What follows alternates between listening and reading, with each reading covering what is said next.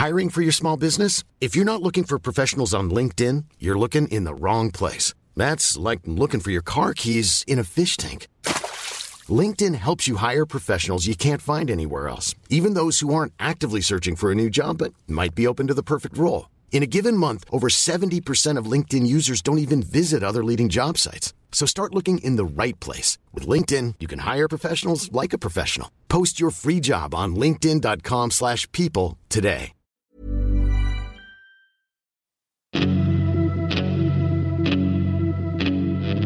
Salut, c'est Gilles Durand.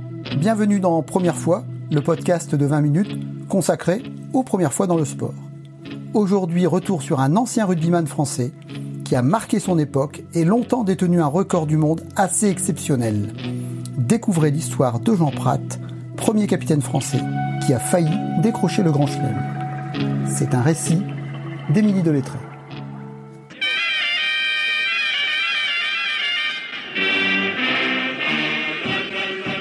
Le Grand Chelem est sur toutes les lèvres en ce 26 mars 1955. Jamais le stade de Colombes, en banlieue parisienne, n'a accueilli autant de monde pour un match de rugby. Plus de 60 000 spectateurs n'attendent qu'une chose, une quatrième victoire de l'équipe de France en autant de matchs dans le prestigieux tournoi des cinq nations. L'exploit n'a jamais été réalisé par les Français depuis leur entrée en 1910 dans cette compétition. Le soleil est au rendez-vous, L'effervescence est à son comble, même si en face se dresse le Pays de Galles, une référence dans le monde de l'Ovalie. Qu'importe Le 15 de France possède dans ses rangs un joueur d'exception, Jean Pratt, surnommé Monsieur Rugby ou Sir Jones par les journalistes britanniques. Il est vrai que Jean Pratt sait tout faire. Alors qu'il joue troisième ligne au sein de la mêlée, il ne se contente pas de courir et de plaquer. Il marque aussi des essais, tape les pénalités et réussit les drops. Avec un tel phénomène, la France est capable de tout. N'a-t-elle pas renversé les légendaires All Blacks néo-zélandais l'année précédente grâce à un essai de son maître à jouer? Hélas, le feu d'artifice promis pour ce France-Galles se transforme en feu de paille. Paralysé par l'enjeu, les Français sont rapidement menés au score. 11-0 à la pause. La France est neutralisée par l'agressivité des Gallois, pourtant pénalisée à 26 reprises au cours du match. Mais rien ne fonctionne chez les Bleus. Comble de la malchance, une entorse du troisième ligne, Domecq, prive la France de son 15e homme peu avant la pause. À 14 contre 15 en seconde période, la France fait pourtant mieux que se défendre sans parvenir à renverser le cours du match. Défaite 16-11. Pour Jean Prat, qui a annoncé en début d'année disputer son dernier tournoi, l'épilogue est bien triste. C'est alors que l'émotion va monter d'un cran dans le stade. Au coup de sifflet final, les Gallois se précipitent sur le capitaine français et le hissent sur leurs épaules pour le porter en triomphe. Un tour d'honneur est effectué sous les acclamations de la foule. Du jamais vu pour un Français. Cette scène incroyable marquera pour de longues années les esprits. Joris Vincent, bonjour. Vous êtes historien du sport et spécialiste du rugby. Aujourd'hui, donc, on parle de Jean Pratt. Qui était ce, ce joueur? Eh bien, Jean Pratt est un joueur du Football Club Lourdes et il a été international et capitaine de l'équipe de France au début des années 50. Et Jean Pratt euh, est un symbole de l'équipe de France et en particulier du tournoi des cinq nations puisqu'il est euh, symbolisé comme l'homme des premières. Première victoire de l'équipe de France contre le Pays de Galles en 1948, premier succès en Angleterre en 1951, première victoire à Colombes contre les All Blacks en 1954 et il est le premier capitaine à être capitaine de l'équipe de France victorieuse du tournoi la même année en 1954. Et en plus, c'est quelqu'un qui a, détenu un record de points pendant très longtemps. En effet, donc euh, Jean Pratt a aussi un palmarès euh, très important euh, au regard des années 50 puisqu'il va gagner deux tournois des cinq nations. Il va être six fois titré en tant que champion de France entre 1947 et 1958 avec le Football Club de Lourdes et en même temps il va être le meilleur réalisateur dans les tournois de 1951 et 1952. Et pour l'anecdote, il va marquer près de 2,82 points par match, ce qui correspond à peu près à 144 points marqués en équipe de France. ce qui est quand même euh, rare pour un troisième ligne, puisque sa particularité, c'est effectivement de, beauté, de faire des drops, qu'on n'a plus vu en fait dans le monde du rugby jusqu'à John Hills, l'Australien John Hills finalement. Tout à fait, et c'est pourquoi euh, la presse britannique, et en particulier euh, le journaliste anglais Pat Marshall, va le surnommer en 1955 Monsieur Rugby.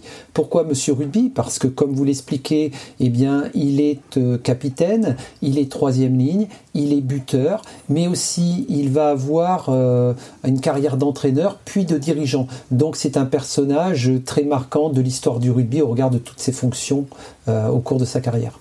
D'accord, donc recordman de points jusqu'à, enfin, jusqu'à dans les années 2000 où John Hills a, a réussi à le, à le dépasser pour un troisième ligne, bien sûr, pour un avant, on va dire. Puisque... Tout à fait. Mais euh, je pense que comme tout record, il faut le replacer dans le contexte de l'époque. Et dans les années 50, il n'y avait pas euh, un grand nombre de matchs de rugby, puisque les rencontres internationales se résumaient au tournoi des cinq nations et éventuellement à euh, des tournées dans l'hémisphère sud ou éventuellement à la réception des, des équipes de l'hémisphère sud. Ce qui fait que le nombre de matchs était très limité.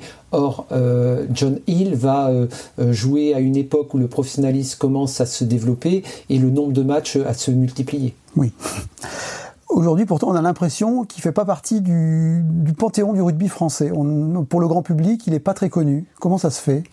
Mais je pense qu'il n'est pas très connu parce que euh, aujourd'hui les icônes du rugby sont hyper médiatisées au regard du développement des différents médias et des différents réseaux sociaux. Euh, l'image de Jean Pratt, elle est euh, très importante dans les années 50 puisqu'il fait la une de l'ensemble des journaux spécialisés tels que Midi Olympique ou l'équipe. Mais cette vision reste très centrée aux aficionados du rugby, aux supporters du rugby et il est exposé simplement, comme je vous l'ai expliqué, à deux grands moment phare de la saison, c'est-à-dire au moment du tournoi des cinq nations en période hivernale, ou alors à la période estivale, printanière, au moment des phases finales, où il va être champion de France six fois avec le Football Club Lourdais. Or, aujourd'hui, les joueurs sont exposés de manière quotidienne, voire hebdomadaire. Donc, il est normal que l'image de Jean Prat s'évanouisse un petit peu dans le temps et au XXIe siècle. La France, est-ce que c'est déjà une grande nation de rugby dans les années 50 c'est une grande nation de rugby, pas forcément en termes de résultats, mais en termes de euh, qualité de jeu, puisqu'il y a toujours un petit peu cette idée euh, d'un style très spontané, très ouvert euh, des Français. Et puis, il commence à avoir, on va dire, une, un rapport de force beaucoup plus favorable, même s'ils ne sont pas vainqueurs. Ils contestent davantage les rencontres contre les équipes britanniques. Et puis surtout, il y a la victoire contre les All Blacks qui va, on va dire, marquer euh, les adversaires et euh, le rugby de la période. Est-ce que cet épisode de porter en triomphe son adversaire, c'est quelque chose qui est arrivé souvent dans les matchs internationaux? Alors, c'est difficile à, dire. Je pense que c'est quand même un événement assez euh, unique au niveau de l'histoire du 15 de France, puisque il est porté en triomphe à la fois par ses partenaires et par ses adversaires. Mais il faut resituer cet euh, épisode par rapport à l'avant du match. Monsieur Rugby, tel qu'il est euh, surnommé par les Anglais, eh bien, avait fait une lettre aux supporters de l'équipe de France, demandant aux supporters, aux spectateurs, de faire un accueil très positif et favorable au Pays de Galles qui allait jouer contre le lendemain. Et donc, euh, c'est au regard de cette attitude de ce monsieur rugby qui n'était pas un grand homme simplement sur le terrain de rugby, mais qui était aussi un grand homme en dehors du rugby. Et pour les Britanniques, c'est très important d'avoir cet esprit. D'ailleurs, pour lui, euh, Jean Pratt, le rugby est une façon d'être et de se comporter.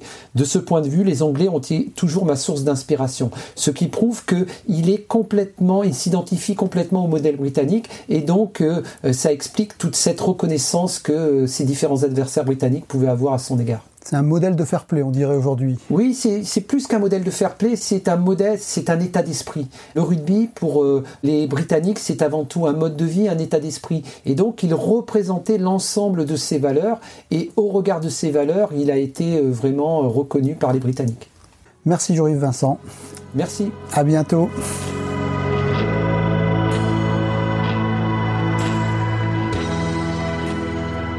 Première fois consacrée au rugbyman Jean Pratt, c'est fini. Ce rendez-vous sport est à écouter dans le podcast 20 minutes, disponible gratuitement sur toutes les plateformes de podcast. Parlez-en autour de vous, abonnez-vous gratuitement et à très bientôt pour un nouvel épisode.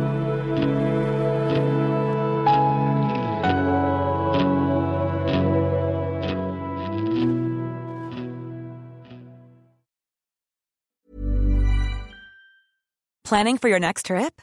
Elevate your travel style with Quince. Quince has all the jet setting essentials you'll want for your next getaway, like European linen, premium luggage options, buttery soft Italian leather bags, and so much more. And is all priced at 50 to 80% less than similar brands. Plus, Quince only works with factories that use safe and ethical manufacturing practices. Pack your bags with high-quality essentials you'll be wearing for vacations to come with Quince. Go to quince.com/pack for free shipping and 365-day returns. On ne va pas se quitter comme ça. Vous avez aimé cet épisode? Sportif, généraliste, sexo ou scientifique, varié mais toujours bien informé. Découvrez les autres podcasts de la rédaction 20 minutes sur votre application d'écoute préférée ou directement sur podcast au pluriel.20minutes.fr. Et merci de nous avoir écoutés.